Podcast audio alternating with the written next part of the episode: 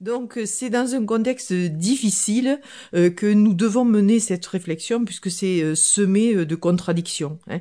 Et bon, un homme honnête doit se méfier de l'argent qui est à la fois bon serviteur mais mauvais maître.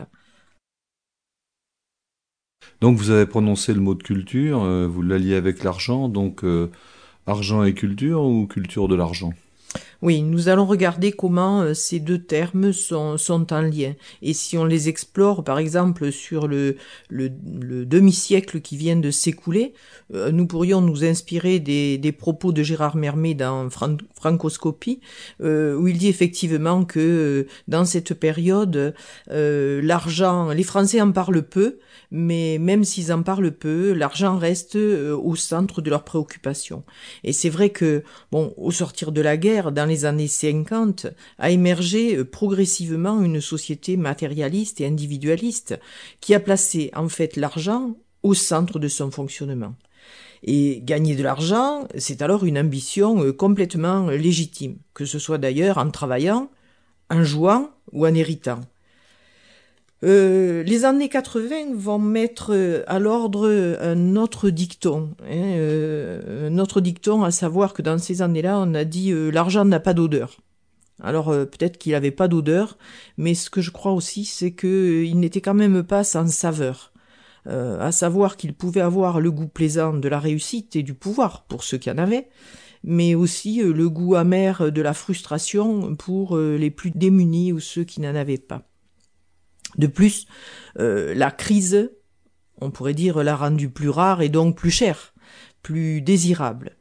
Euh, nous sommes là dans une période où euh, les valeurs essentielles sont la consommation, le loisir, les plaisirs. Et en fait, cette évolution a coïncidé avec un affaiblissement des repères moraux et aussi une médiatisation croissante de l'argent. Alors euh, l'idée de transparence, bien sûr, qui est tout à fait louable à mon sens, euh, il ne faut pas négliger que ça euh, incité au voyeurisme et ça a généré aussi de la frustration et la décontraction euh, affichée n'est que superficielle à mon avis. Et ce qu'on a montré au niveau de l'inégalité des revenus, de la corruption, de l'argent, euh, vont faire des que ces valeurs matérialistes vont être euh, très contestées, je crois. il y a eu aussi la, période, à cette époque-là, l'argent qu'on gagnait en dormant, enfin sous-entendu avec la bourse. oui, oui, oui, mais je je pense qu'il y avait pire que ça. Hein. Les, les, les, scandales auxquels nous avons euh, à l'époque assisté, que ce soit euh, l'affaire du sang contaminé, euh, l'argent du sport, enfin toutes ces choses-là, ont aggravé cette, crise morale relative à la question posée par l'argent. Et dans les années 90, on a vu apparaître un besoin de, morale, et peut-être aujourd'hui, voyons-nous apparaître aussi par rapport à l'argent une volonté de solidarité.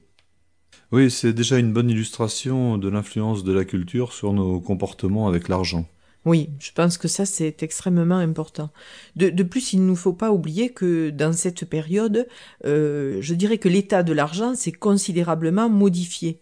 Euh, il avait d'abord euh, la forme des espèces sonnantes et trébuchantes. Cette forme donne une réalité concrète à l'argent. Hein. Je veux dire, l'argent pèse sa vraie valeur. Euh, ensuite, on a vu apparaître ce qu'on a appelé l'argent liquide par le biais du papier et notamment par le biais des, chèques. Là, euh, on peut avoir l'impression qu'il coule plus facilement entre les doigts et il a perdu euh, sa réalité physique. Mais aujourd'hui, l'état de l'argent est bien pire peut-être pour en sous-peser la, la réalité. Aujourd'hui, l'argent est sous forme de gaz. C'est-à-dire qu'il n'a plus de matérialité, il est virtuel.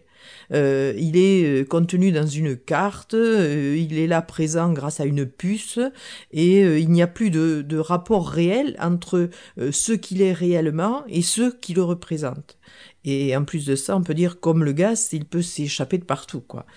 et c'est ceci sans doute qui conduit à, plus de facilité à le dépenser, on a vu d'ailleurs dans les années 70 euh, à 72 à 90 euh, une baisse de l'épargne, tout à fait, logique semble-t-il au regard de ce que je viens d'évoquer. Euh, et je pense que c'est